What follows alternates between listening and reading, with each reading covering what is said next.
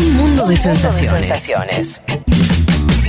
Vázquez, Carg, Martínez, Elman. Información justo antes de la invasión zombie.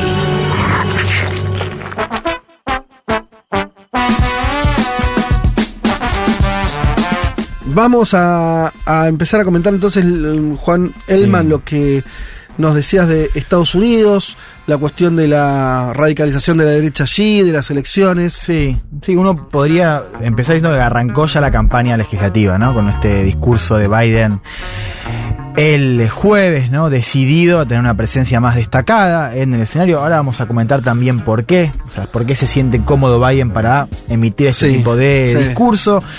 En prime time, ¿no? Eh, algo que suele ser reservado para ocasiones muy puntuales, digamos. No es común que el presidente de Estados Unidos salga a hablar en un discurso televisado en horario prime time. Discurso televisado es cadena, no. No, exactamente. no, no, no. Pero Un discurso se que produce pasó- medio sola. Claro, la pasó cadena. CNN, Fox News Sí. no lo pasó. Y- Ah, Fox no lo pasa, No, mirá. Fox no lo pasó. Eh, Hay que volver a. No lo vamos a hacer hoy.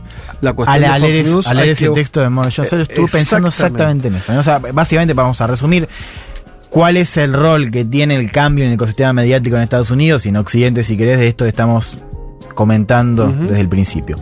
A ver, eh, ante todo, un lugar simbólico. Lo hace eh, en el Parque de la Independencia, en Filadelfia, ¿no? Él dice el lugar donde comenzó todo. Una puesta de escena bastante solemne. No sé si escucharon algo del discurso. No También un tono bastante eh, solemne.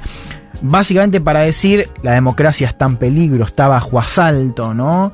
Eh, bajo asalto de Trump y sus seguidores, ¿no? A los que llama los republicanos de MAGA, por este movimiento de Trump, Make America Great Again. Sí. Eh, ¿no? Lo, lo menciona de esta manera. Eh, escuchemos. Perdón, no, claro, Sí. no, no habla en términos generales. No, no, no, fue un discurso. Lo- a ver, lo nombre señala- apellido, Lo ¿no? señala dice. Bien. La democracia está bajo ataque por Trump y por los republicanos que lo siguen. O sea, mencionó varias veces al Partido Republicano. Empecemos escuchando algo de, de ese discurso donde él dice esto de la igualdad y la democracia están bajo ataque. Lo escuchamos al presidente de Estados Unidos. Equality and democracy are under assault. We do ourselves no favor to pretend otherwise. So tonight, I've come to this place where it all began to speak as plainly as I can to the nation about the threats we face, about the power we have in our own hands to meet these threats, and about the incredible future that lies in front of us if only we choose it.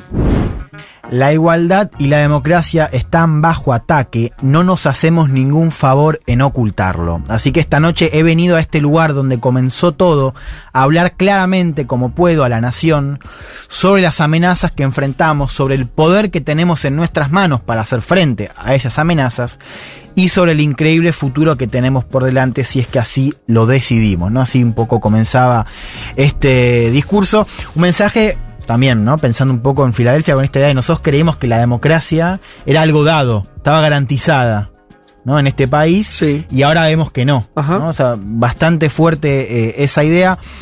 Habló de violencia política, ¿no? Habló bastante de violencia política. Habló del ataque a derechos sexuales y reproductivos, ¿no? Pensando un poco en este fallo Sí. de Roe vs. Wade que hemos comentado acá, ¿no? Que eh, revoca el derecho al aborto y también hizo una distinción muy importante, ¿no? y acá me meto en esto que habíamos anticipado acerca del Partido Republicano, él dice, yo sé que hay republicanos que no están en esta. ¿no? Claro. ¿no? Eh, hablo exclusivamente de los republicanos eh, Les las- trampistas. palomas, ¿no? Si hubiera los- palomas y halcones. en- Claro, ¿no? Diciendo a, las palomas, a, las, a las palomas diciendo, yo sé que ustedes no están en esta, y ustedes quizás ustedes no son la mayoría, pero el problema son Trump y sus seguidores que tienen de todas maneras capturado el partido. ¿no? Claro, claro. Escuchemos cómo, cómo lo decía Biden. Not every Republican, not even the majority of Republicans are MAGA Republicans. Not every Republican embraces their extreme ideology. I know, because I've been able to work with these mainstream Republicans. But there's no question that the Republican Party today is dominated, driven, and intimidated by Donald Trump and the MAGA Republicans. And that is a threat to this country. No todos los republicanos, ni siquiera la mayoría de los republicanos, son republicanos maga, ¿no? Hablando de estos seguidores de Trump, no todos abrazan su ideología extrema, lo sé porque he podido trabajar con estos republicanos mainstream, pero no hay duda de que el Partido Republicano de hoy está dominado, impulsado e intimidado por Donald Trump y los republicanos de maga, y así son una amenaza para nuestra democracia, ¿no? A ver, ante todo lo coyuntural, Biden está definiendo lo que es el mensaje eh, De la campaña. De la campaña. Que no, no arrancó. ¿no? Eh, que uno podría pensar que es un mensaje para las legislativas, pero también para las presidenciales de 2024, ¿no? O sea, uniendo un poco, ¿no? Esto de en noviembre y dos años después se va a jugar lo mismo. Sí. Que es básicamente si, bueno, un poco lo que decía Juan, ¿no? Del tono de Brasil, ¿no? Esto de se juega el futuro de la Sí, democracia. De hecho, ¿no? Leo que dijo la semana pasada, filosofía maga, lo comparó con un semifascismo. Sí, semifascismo, Digo, claro. eso para Estados Unidos es bastante fuerte, ¿no? Sí. Esa- Bueno, decíamos también una presencia acrecentada de Biden eh, en la arena pública, ¿no? ¿Por qué? Bueno, básicamente porque está mejorando su popularidad, ¿no? Lo, creo que lo Eso comenta- viene pasando, no sé si lo comentamos mucho. Bueno, te- Eh, viene viene Sí. ocurriendo hace algunas semanas, no hace tanto, ¿no? Pero viene ver, levantando. El último índice Gallup le da de aprobación un 44%, o sea, es una suba bastante importante con la del mes anterior que estaba en 38, o sea, Sí. sube 6 puntos en un mes. Fíjate, esto me sorprendió mucho. Es eh, mide lo que mide Obama al mismo momento. digamos. Uno tiene la idea de que Obama, viste, era, Era un mega popular. Y no, medía lo mismo que mide Biden, Sí. Biden ahora. Eh, es como decía, el pico más alto desde que llegó eh, al poder. Comentemos brevemente los, los factores, el asesinato del líder de Al Qaeda, en una noticia importante de hace un par de semanas, una serie de triunfos legislativos, sobre todo este paquete llamado de manera muy pomposa reducción de la inflación, ¿no? medidas de alivio fiscal, gasto en salud, demás, esta condonación de deudas estudiantiles para segmentos bajos, que, que sí lo nombramos la semana pasada. eso lo, lo nombraron. Y otros dos hechos que yo los, menciono, hay que ver también cómo impactan. Uno es, eh, les decía, la revocación del fallo de Roe vs. Wade por parte de la Corte Suprema, que ha movilizado a bases demócratas que estaban lejos del gobierno. Y por otro lado, y hay que ver también cómo pega, básicamente la centralidad de Trump en la cuestión judicial, ¿no? Esto que hemos contado también, los allanamientos, el allanamiento a Trump de hace, ¿cuánto? Dos, tres semanas, eh, y esta posibilidad de que el presidente haya, entre otras cosas, pues son varios posibles delitos, que se haya robado documentos clasificados violando una ley eh, de espionaje, ¿no? Hay una especie de momentum demócrata, Biden lo aprovecha y por eso también sale a dar este discurso quizás no hubiese sido la misma, la misma recepción eh, el mes anterior. A ver, quiero que nos metamos. 44 dijiste de aceptación. Me 44. quedé pensando en eso, porque me parece Sí. muy alto para cualquier jefe de Estado. O sea, yo miro en general la. Y hoy sí. ¿No? En general un jefe de Estado de aceptación. están los tres. Digo, Sí. digo, Sí. Más como venía Biden. digo sacando, a, sacando a AMLO, sacando a Petro. Sí, Sí, o Putin. un, un- o Putin, claro. unos y a casos- Narendra Modi. Sí, Eh, me parece alto 44. Sí, para, lo sí. que, ¿Para dónde venía? Sí, eh, a ver, metámonos un poco en la, la respuesta. Hay dos, digamos. Una es la de Trump. Yo les decía, Trump dio un, un acto ayer a la noche. Pero quiero que nos metamos, antes de escuchar a Trump, a escuchar a no un republicano moderado, pero sí un republicano importante, que es Kevin McCarthy, líder de los republicanos en la Cámara Baja, en la Cámara de Representantes. Con un apellido insignia. Eh, sí, total. No es un tipo, no es cepa Trump, ¿no? Eh, pero un tipo que justamente eh, por un momento pensábamos que quizás podía tomar cierta distancia de Trump Sí. y lo que vimos en el Capitolio, y que en los últimos meses adoptó una postura, eh, bueno, muy ligada a la del expresidente. Y él, a él le tocó dar una respuesta. La respuesta fue eh, unas horas antes del discurso, por eso él anticipaba lo que iba a decir Biden. Eh, básicamente también respondiendo un poco a lo que decía Juan, que Biden ya había aparecido en la semana diciendo que los republicanos de MAGA eran semifascistas, ¿no? Eh, bueno, esta fue la respuesta, si querés, institucional del Partido Republicano al mensaje que dio Biden el jueves, grabado, como insisto, unas horas antes de la difusión. Lo escuchamos. When the president speaks tonight at Independence Hall, the first lines out of his mouth should be to apologize for slandering tens of millions of Americans as fascists. President Biden wants to talk about the soul of the nation. Tonight, he will say democracy is at stake, and he will declare that only Democrats hold the moral upper hand. What Joe Biden doesn't understand is that the soul of America is in the tens of millions of hardworking people, of loving families, atención a este mensaje porque también creo que tiene A ver. cierta revelación de cómo es la respuesta, si querés, de estas Sí. fuerzas de, o sea, líderes de centro derecha, ¿no? Sí. Cuando el presidente hable esta noche, las primeras líneas que salgan de su boca deberían ser para disculparse por calumniar a decenas de millones de estadounidenses como fascistas. El presidente Biden quiere hablar sobre el alma de la nación, esta noche dirá que la democracia está en juego y lo hará declarando que solo los demócratas tienen la ventaja moral. Lo que Joe Biden no entiende es que el alma de Estados Unidos está en las decenas de millones de personas trabajadoras y de familias amorosas. ¿no? Esto decía Kevin McCarthy. A ver, paremos un poco la, la pelota, digamos, para ver eh, si querés algo más estructural, ¿no? A ver. El discurso de Biden implica un punto de inflexión, si querés, en, la, en el relato oficial de la Casa Blanca, porque si uno escuchaba a Biden en la campaña y después de que él haya llegado al poder, él no nombraba a Trump.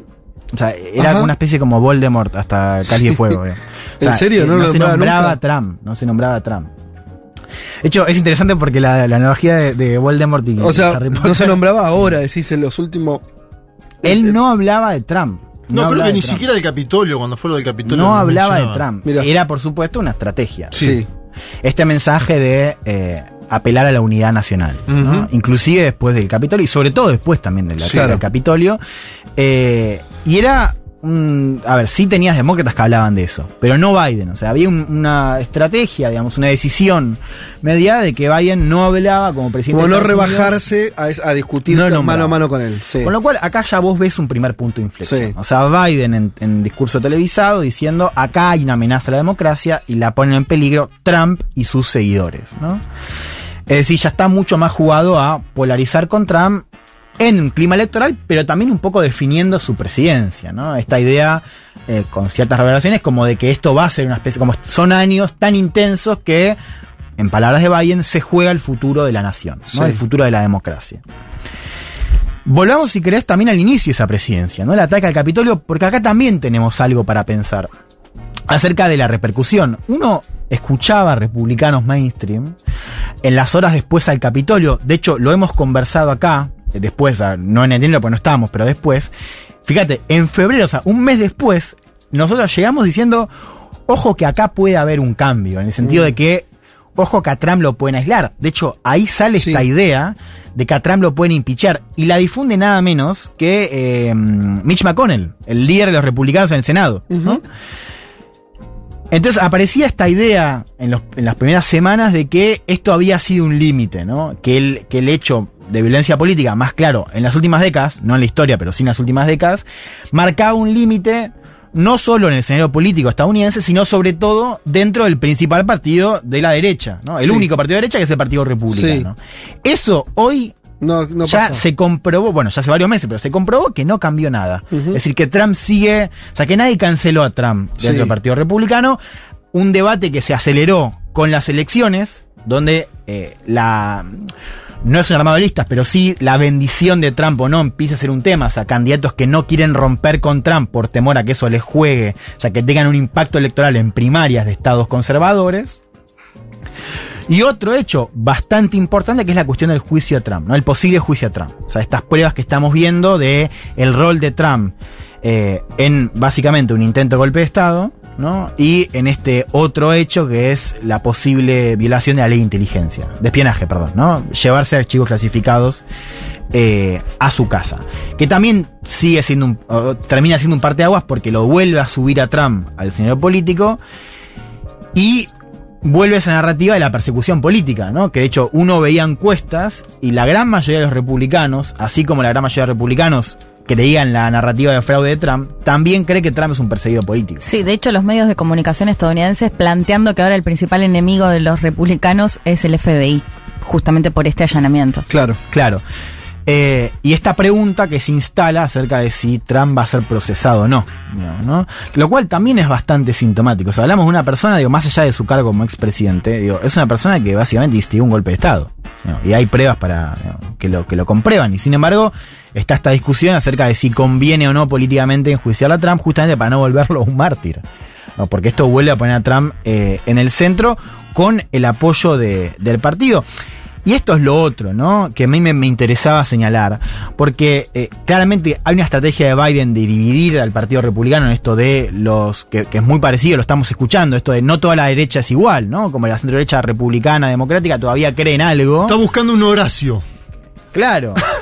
Y acá, para mí, esta es la máxima para pensar todo eso, ¿no? Y, y creo que Estados Unidos es un laboratorio. Es lo, esa, el- el- cuando Biden dice, eh, no todos los republicanos abrazan su ideología extrema, y él dice, no todos los, ni siquiera la mayoría de los republicanos son republicanos maga, no es tan así. Digamos, la verdad es esa. Es más bien lo contrario. Es más bien lo contrario. Es Sí. cierto, Trump existe. O sea, ¿por qué existe todavía políticamente? Digo, más allá de la cuestión de la expresión. Porque hoy en una interna, vos me dis, no sabes lo que va a pasar, pero digo, las encuestas lo dan a Trump como favorito. Y si no es Trump, es un alguien muy parecido. Con lo cual, eh, ahí tenés un, un problema, ¿no? Eh, que por supuesto él no lo, no lo va a reconocer públicamente, pero digamos, esa idea de que la mayoría de los republicanos, la mayoría del electorado que antes votaba opciones centro-derecha, tradicionales, mainstream, democráticas, o sea, eh, lo cierto es que esa mayoría hoy apoya a Trump. ¿no?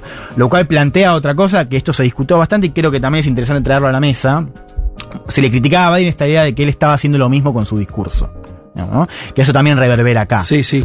Son, están todos, eh, todos tienen que desescalar, es, eh, están Sí. todos eh, diciendo el odio es el otro, ¿no? Esa idea. Exacto, ¿no? Eh, y también vos tuviste, eh, no sé, el, el director editorial de, de Atlantic saliendo a defender una editorial a Biden diciendo por qué, o sea, por qué creo que está bien decir esto, porque básicamente un poco decir, bueno, cuando vos estás diciendo la democracia está en peligro, algunos decían, ojo, porque es el mismo mensaje, que igual creo que es, es así, o sea, es el mismo mensaje, no es el mismo mensaje, pero es un mensaje polarizante, está llamando a trazar una Sí. frontera. La diferencia es que vos te identificás de este lado, digamos, o sea, que vos crees que efectivamente la democracia está en riesgo, con lo cual no te llama la atención o no te preocupa ese tono de mensaje. Ahora vos ves la reacción del otro lado, y la reacción del otro lado es, la escuchamos con McCarthy, es, ojo que vos estás tildando de fascistas a decenas de millones de estadounidenses. Sí, a ver, igual hay una cosa ahí. Yo ent- eh, es entendible que un republicano salga a contestar eso. Sí. Y es en- y es y es un dato de la realidad lo que vos estás diciendo. Si hoy se presenta una interna eh, demócrata, seguramente Trump Sí. la ganaría. Y si no la No, no, gana, demócrata no, sí, republicano. perdón, republicano. y si no, y si no la gana, al menos te- de, de mínimo tiene una performance muy, Sí. muy importante. Lo cual no quiere decir que el eje del asunto sea, no sea Trump. A ver, lo podemos discutir un segundo, Sí. que es, el, que es lo siguiente. En política, los liderazgos conducen. Y la idea de conducir es que juntan. Yo no estoy de acuerdo que daría igual si Trump está o no está. Quiero decir, esta idea que, que podría ser casi de sentido común decir, dado como están las cosas, si Trump lo sacás de la, de la ecuación, surgiría otro. Bueno, no, no hay que verlo, no, no siempre es así. Eh, porque los liderazgos son liderazgos porque son medio irreemplazables. Entonces, yo no estoy tan seguro que sea así. Seguramente que hay muchos que quisieran ocupar el lugar de Trump. Seguro que este partido republicano va a estar más a la derecha que el partido republicano de hace 40 años. Esa es una historia. Ahora, los liderazgos unifican, dan discurso, acción. Entonces, eh, Sí, me- tampoco salen de un repollo al mismo tiempo. No, En el sentido bueno, de pero que, claro. de que son un síntoma, digo, de que hay un caldo cultivo. digo. Yo no sé si, que digo, no estoy de acuerdo que, que, que si no era Trump era otro, no sé. Digo, es como dicen Bolsonaro Brasil, hay que ver. El debate puede haber trampismo digo- sin Trump, ¿no? Pero eh, para mí el punto es, es entender que, que el liderazgo es tan fuertes, porque eh, sa- ¿sabes cuándo está la, la- la trampa en esa construcción? Es hacer responsable a los millones de votantes de Trump de la decisión política de una minoría de tomar el Congreso, por ejemplo. ¿Podés culpar a un votante en Ohio de Trump de la toma del Congreso? No. Bueno, lo que dice Biden, eso que Es, que, pero es que me parece que eso es así. Es decir, la toma del Congreso fue una decisión de una camarilla, diría alguien, de un partido Sí, de izquierda. Altamira. ¿Sí? Eh, totalmente eh, eh, chiflada de generar un acto Mm. muy corrido, ¿no? Eh, entonces, eso es responsabilidad de, de una dirigencia. Estoy de acuerdo, me parece muy pertinente y creo que ahí la pregunta es, entonces, ¿cómo le... O sea, yo creo que, la, ojo, traigo la discusión, no estoy, no, no Sí. estoy posicionando, lo que digo es, hay una pregunta que es bien relevante, que Sí. es, ¿cómo le hablas a ese votante, ojalá? Me parece que no le hablas. ¿Entendés? Digo, si vos le estás Porque hay diciendo... momentos que no le hablas a todo el mundo, ¿eh? Ah, bueno, no, Hay no. momentos en que vos le hablas Ahí hay una pregunta. Apuntás. Yo creo que Biden, a ver, eh, va- vamos Claro, a debatir a quién le habla a sí. Biden. Ese es el centro del debate ahora. Biden yo creo que con estos halcones y palomas, no sé si le está hablando tanto a ellos o le está hablando a, A los demócratas. los de propios demócratas diciendo el enemigo es este, ya está la luz, él mismo sale a escena, él Sí. mismo fue allanado, está en televisión, y además a independientes, porque digo, sí. también me, me parece que en todo este marco de frame, de la discusión de los Estados Unidos de América, debe haber gente que no sea ni demócrata, ni que sea trampista, Mm. que no prende Fox News todo el tiempo, hay un segmento juvenil Sí, que me está imagino... hablando a la base demócrata le está dando independiente. ¿no? Sí. También vale preguntarse, eh, digo, más allá de la cuestión electoral, eso, cómo juega. O sea, hoy estás viendo la recepción no solamente en términos de votos, sino en términos de movilización. O sea, cómo haces para calmar eh, la tensión. Que vos decís, claro, está instigada por una minoría que claramente a esa minoría no le hablas ya. No, claro. No la convences de otra cosa, pero sí al grueso que sigue votando eso. Se me escapa, pero no, no decís que hay. Porque una cosa es Sí. que el Partido Republicano esté conducido por Trump, lo cual es un hecho. Que los discursos, como vos mostraste, el de recién se me fue el, el nombre de este dirigente, Kevin McCarthy. McCarthy, que eran más proclives a, a una posición no trampista, se plieguen. Ahora, así todo, no hay en, en- dentro del Partido Republicano, lo extrapolo de Argentina para que se entienda más, como acá puedes decir radicales que están dentro juntos por el cambio, pero no son exactamente Patricia Sí. Bullrich. Mirá. Entonces, se llama, no- se- sí, es, mirá. eso que- existe y tal vez, perdón, termino esto, Biden le esté hablando a ese sector, decir, che, no te Sí, prenda fuego acá por ahí. Mirá, eh, charlémoslo porque es interesante porque creo que justamente prueba esto de las bases. La principal, o sea, por un momento fue Mitt Romney. ¿Recuerdan? Sí, Mitt Romney claro. fue candidato contra Obama en 2012, perdió y se instaló como esta idea de eh, los republicanos anti-Trump. Ahora, esa figura la ocupa Liz Cheney, Claro, que está fuera de todo. que es hija de Dick Cheney, histórico dirigente, va, histórico, un dirigente que era de Sí, la sí. época de Bush. Sí, sí, sí. que sí. no era. No, digamos, no, no era un progre, no era, no, era un centro. no, un claro, viste, no era Obama. Eh, y la mina, digo, vos ves, más allá, de- o sea, claro, está sobredimensionada por los medios, pues CNN la pone como la cara de la de, las, de los palos, de los, sí, las palomas, Las palomas, republicanas, ¿no? Buen nombre para una banda, ¿no? Las palomas republicanas. Banda Eh, punk. Pero digo, lo voy a decir más fácil, a esa mina le haces competir interna y la, y la y pierde. Ujú. Digo, Claro. eh, de hecho, en general, hacia adentro vos lo- lo- está medido, el electorado no quiere una figura así. O sea, porque el electorado ya está radicalizado, porque esa es la, la base, esa es la cuestión. Y eso más allá. Yo eh, comparto y decir, Fede, ojo, por los liderazgos eh, también importan, de acuerdo, de acuerdo. Como también importa juzgar lo que pasó con el Capitolio, para poner un caso, ¿no? Sí. Eh, pero yo insisto que el foco está en cómo se corrió el electorado. Y eso vale, si vos salís acá y escuchás la discusión de la derecha en Chile, para poner un caso, es lo mismo. digamos. Y ahora, va a ser la narrativa de Biden, porque acabo de ver que tuiteó hace unos minutos diciendo que la agenda maga es un extremismo que amenaza Sí. la fundación de nuestra república, que no respeta nuestra Va a seguir con esa línea. Sí, Ah, eh, Estados Unidos tiene un agravante, digo, esto para entender el futuro de, de- de esta- de este conflicto, que es la cuestión federal. O sea, hoy la polarización de Estados Unidos a nivel. eh, se está dando en cada estado, digamos. O sea, vos tenés estados como California. O sea, ya está pasando que Estados Unidos.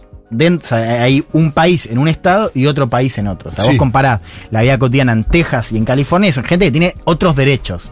Con lo cual, esta idea de que, o sea, no es solamente que está yendo a un choque, que puede ser, ¿no? 2024 seguramente haya otro quilombo en términos Sí. de resultados electorales y el procesamiento de eso. Ahora, lo que tenés en Estados Unidos, digo, Estados Unidos, modelo de democracia liberal, es que eso de facto ya está pasando. O sea, el país está rompiendo hacia abajo. Tenés estados que viven de cierta manera con ciertos derechos y estados que viven de otra forma, ¿no? Quiero cerrar con... eh, Pensé la- que ibas a tirar el titular, Estados Desunidos, que es también otro. Está, ¿no? Esa no es para una banda, pero es para una nota de. Para una notita. bueno, eh, cierro con la reaparición de Donald Trump después del allanamiento. Y bueno, básicamente se la dejaron servida, Sí, ¿no? claro, a ver. Eh, y respondió como nos tiene acostumbrado. Lo escuchamos. Joe Biden came to Philadelphia, Pennsylvania to give the most vicious, hateful, and divisive speech ever delivered by an American president, vilifying 75 million citizens plus another probably 75 to 150, if we want to be accurate about it, as threats to democracy and as enemies of the state. You're all enemies of the state. He's an enemy of the state. You want to know the truth? The enemy of the state is him and the group that control him.